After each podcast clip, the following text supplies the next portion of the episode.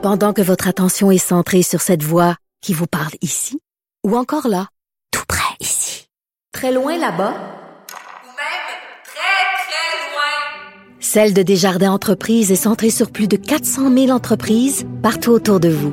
Depuis plus de 120 ans, nos équipes dédiées accompagnent les entrepreneurs d'ici à chaque étape pour qu'ils puissent rester centrés sur ce qui compte, la croissance de leur entreprise.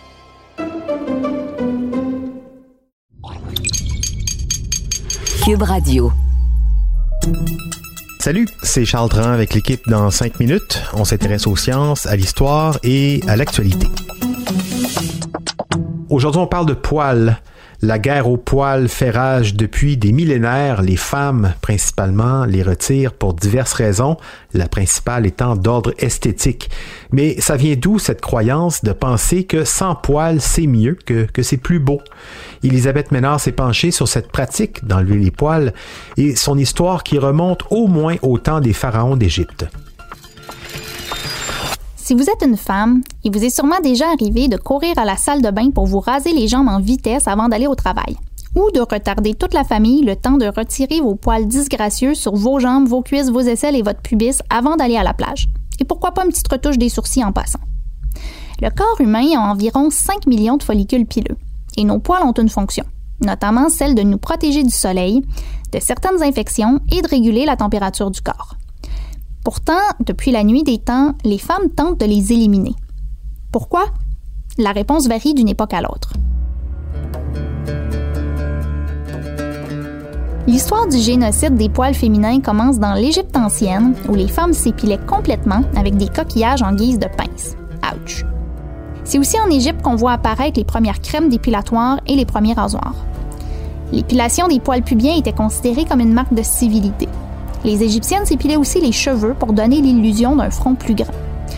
Les standards de beauté étaient euh, différents à l'époque. Dans l'Antiquité grecque, l'épilation était considérée comme un signe de supériorité. Vous remarquerez que les femmes qui sont représentées dans l'art antique n'ont pas de poils pubiens. C'est un signe qu'elles étaient de classe sociale supérieure.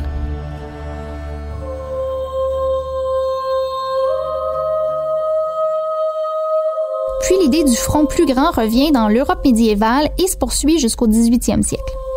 Les femmes avaient l'habitude de remonter la ligne de leurs cheveux d'environ un pouce.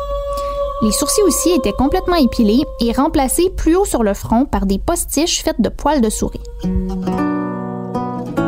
À l'époque de la Renaissance, les travailleuses du sexe s'épilaient le pubis pour éviter les poux, mais elles camouflaient la coupe par une perruque pubienne. Comme quoi, les temps changent.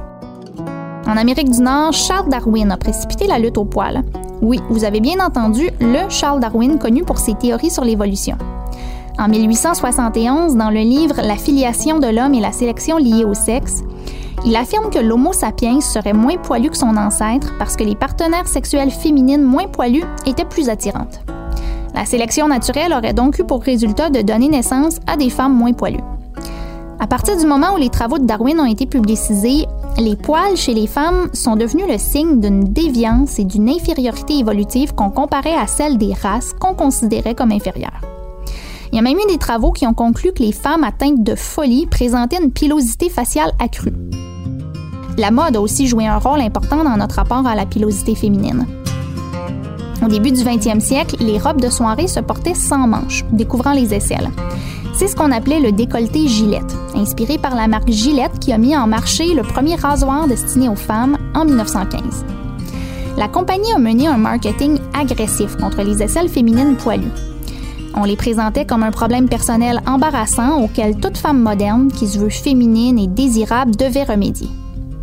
Puis des années 20 aux années 60, les jupes ont peu à peu raccourci et le besoin d'éliminer les poils de jambes s'est fait sentir les femmes se sont adonnées à diverses tortures pour y remédier. Entre autres, il y a eu une crème dépilatoire à base de poison à rat qui a causé de l'atrophie musculaire, de la cécité et plusieurs décès. Les rayons X étaient une autre option de traitement offerte à l'époque pour se débarrasser définitivement de ses poils. C'était un traitement efficace, mais qui a eu le désavantage de causer des cancers, notamment.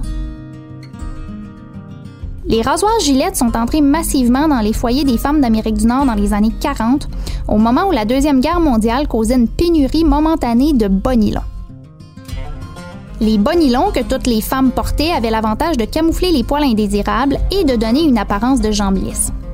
Privées de cet accessoire indispensable, les femmes se sont tournées vers la solution la plus simple et la moins coûteuse, le rasoir. En 1964, 98% des Américaines déclaraient se retirer des poils fréquemment. Dans les années 70, la montée du féminisme et la culture hippie est venue freiner quelque peu le mouvement anti-poil. Pour plusieurs femmes, laisser libre cours aux poils était un symbole de leur lutte pour l'égalité. Mais la montée en popularité de la pornographie a étouffé la rébellion pour faire place à une culture populaire de plus en plus explicite. En 1987, sept sœurs brésiliennes ont importé à New York ce qu'elles appelaient l'épilation brésilienne, c'est-à-dire l'épilation intégrale des parties génitales. Des célébrités comme Gwyneth Paltrow et Naomi Campbell en ont vanté les mérites, et vous connaissez la suite de l'histoire. Aujourd'hui encore, l'élimination des poils, peu importe la région du corps et la technique, est pratiquée chez une vaste majorité des femmes pour des raisons esthétiques qui nous ont en fait été imposées par le marketing. Plus d'un siècle après l'arrivée du premier rasoir féminin, l'idée de la femme moderne présentée par Gillette en 1915 demeure.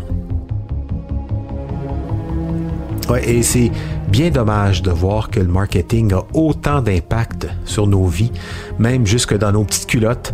Après, euh, poil ou pas, c'est une question de goût et ça, ça, ça se discute pas vraiment. Et, c'est pourquoi on voit de, temps à autre, Elisabeth euh, parlait de l'époque hippie, mais ça revient régulièrement depuis aussi. On voit des femmes qui disent non, moi je, je ne m'épile pas.